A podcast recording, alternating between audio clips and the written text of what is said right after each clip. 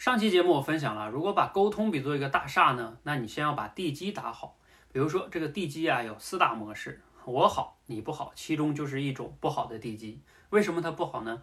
当你在内心中认为我好你不好，或者要我对你不对，这个时候啊，你跟对方就是不平等的。对方说什么，你都有可能会去反驳他，或者认为他说的不对，你会给他扣帽子。而对方当然不爽啊，对方就会觉得你永远在打压他、反驳他，永远都不认真听听他。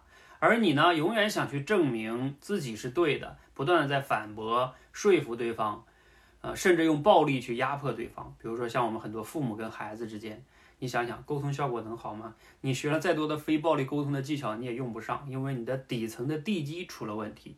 你想一想，你在跟别人沟通的时候啊，如果经常有这样的心理模式，那你一定要反思了，否则啊，沟通技巧是用不上的。你理解了吗？